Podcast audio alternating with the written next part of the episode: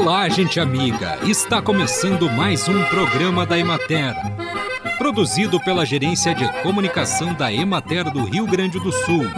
Uma instituição vinculada à Secretaria da Agricultura, Pecuária e Desenvolvimento Rural. Com apresentação de Matheus de Oliveira e técnica de José Cabral.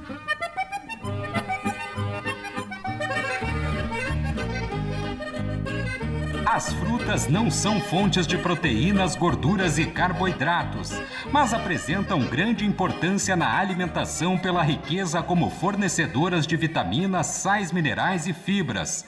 A amora preta é uma fruta rica em vitaminas e fitoquímicos, compostos naturalmente produzidos pela planta e que geralmente apresentam ação antioxidante e previnem doenças crônicas não transmissíveis.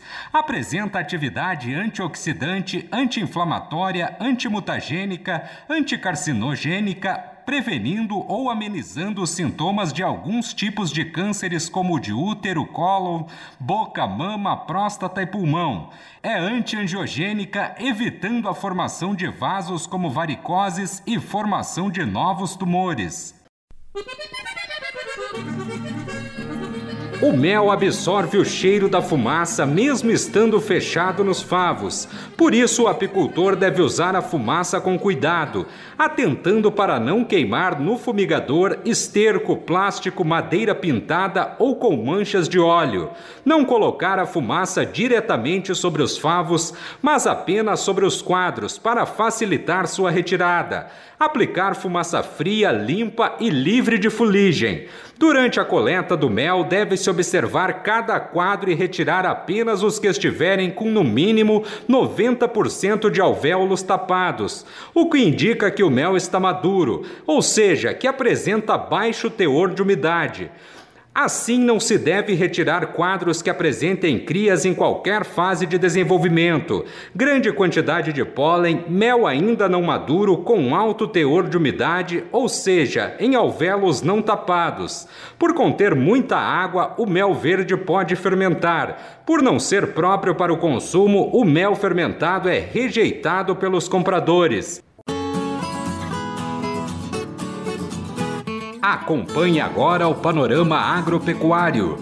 As chuvas ocorridas entre 24 e 30 de janeiro permitiram a retomada da semeadura do milho, especialmente em sucessão às lavouras de fumo ou em plantio escalonado, prática tradicional mais ao sul do estado.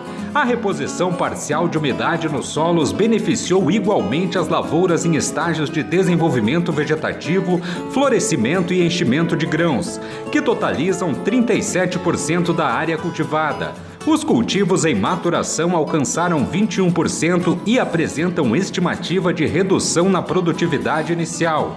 A colheita evoluiu para 42% das lavouras, consolidando perdas ocasionadas pela estiagem ao longo do ciclo do cereal. Segundo o levantamento semanal de preços realizado pela Emater no Rio Grande do Sul, o preço médio da saca de milho passou de R$ 95,40 para R$ 95,71, registrando variação positiva de 0,32%. Parte das lavouras de milho destinada à produção de grãos está sendo aproveitada para a produção de silagem, considerando que a massa colhida pode ser útil para a alimentação animal, mesmo com qualidade inferior à desejada. O uso de inoculantes específicos tem sido a alternativa empregada para melhorar a fermentação e qualidade da ensilagem de lavouras com alto teor de matéria seca. Na região de Santa Rosa, as reservas de silagem já estão sendo usadas devido à falta de pastagens e será necessária nova produção de silagem para o restante do ano. Na regional de Erechim, os produtores aceleraram a colheita do milho para silagem. Até agora, em torno de 95% da cultura foi colhida. A produtividade é próxima de 20 toneladas por hectare e a perda é de aproximadamente 50% da projeção inicial. Será o grande destaque da Emater na sexta Expo Agro Cotricampo. A Expo Agro vai se realizar de 24 a 26 de fevereiro em Campo Novo e a Emater, conveniada à Secretaria da Agricultura, Pecuária e Desenvolvimento Rural, vai mostrar a importância do milho em diferentes etapas numa propriedade rural. o milho na forma de silagem para alimentar o rebanho leiteiro, o processo de armazenar e secar milho no silo secador, a transformação do milho na agroindústria e o milho no artesanato e na alimentação humana. O presidente da Cotricampo, responsável pela Expo Agro, Gelson Bride, reforça a importância do milho para a Cotricampo. Dentro da cooperativa é um, uma commodity que, do agro que nós não abrimos mão e até incentivamos muito, né? Incentivamos muito o plantio do milho para também a rotação de culturas em nossas propriedades, a palhada e tudo mais. Também a importância em fomentar também a questão do gado leiteiro da nossa região, né, dos nossos associados e produtores. Então isso faz uma importância muito grande na cadeia de produtos da cooperativa, também porque conta com a nossa indústria, nossa fábrica de ração de nutrição animal dentro da cooperativa, onde que nós, Cotricampo, recebemos o milho dos nossos associados, incentivamos ao plantio, recebemos e damos liquidez ao nosso associado para transformar, industrializar e fazer ração e disponibilizar novamente aos nossos associados, enfim, em todas as nossas lojas uh, agropecuárias também em toda a nossa região. Embora a região Noroeste seja uma das maiores produtoras de milho no estado, o presidente da Cotricampo, Gelson Bride, diz que há potencial para aumentar a produção do grão. Mesmo com as dificuldades das duas últimas safras em estiagens, que passamos e estamos passando hoje, uh, nós sempre tivemos um excedente de recebimento de grãos de milho, né, para dentro da cooperativa, onde que nós usamos dentro da nossa área de nutrição animal, que é a nossa fábrica de ração. Para vocês terem uma ideia, uh, o estado do Rio Grande do Sul, agora nos últimos um ano aí tem importado muito milho de países de fora aí para suprir a necessidade das indústrias de ração para consumir uh, dentro da cadeia de ração animal, né?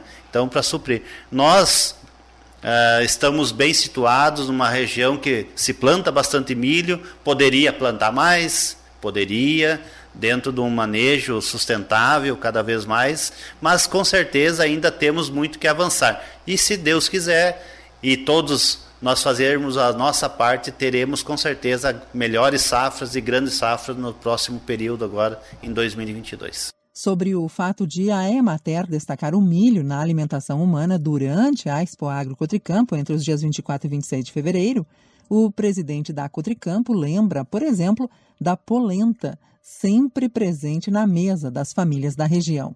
Ah, se a gente for olhar o passado, lá atrás, né, é, se sustentava muito né, nos primórdios aí, nos nossos avós, nossos pais aí, com a bela polenta, né, que se fazia no dia a dia e a gente com certeza uh, isso resgata esse, esse, essa questão porque é um grande produto para alimentação humana e animal também, com certeza. Os estercos de animais utilizados como adubo também podem representar riscos para o meio ambiente. Isso porque tem alta exigência de oxigênio para sua estabilização, o que representa um passivo ambiental. Antes de serem utilizados, os estercos animais devem sofrer processos de estabilização, a fermentação, para reduzir a carga orgânica, tornando os adubos ambientalmente seguros. Os processos de estabilização são a compostagem para os sólidos, biodigestão e fermentação anaeróbia em tanques e lagoas para os dejetos líquidos que posteriormente serão utilizados como adubos. E assim encerramos mais um programa da Emater. Um bom dia a todos vocês e até amanhã neste mesmo horário.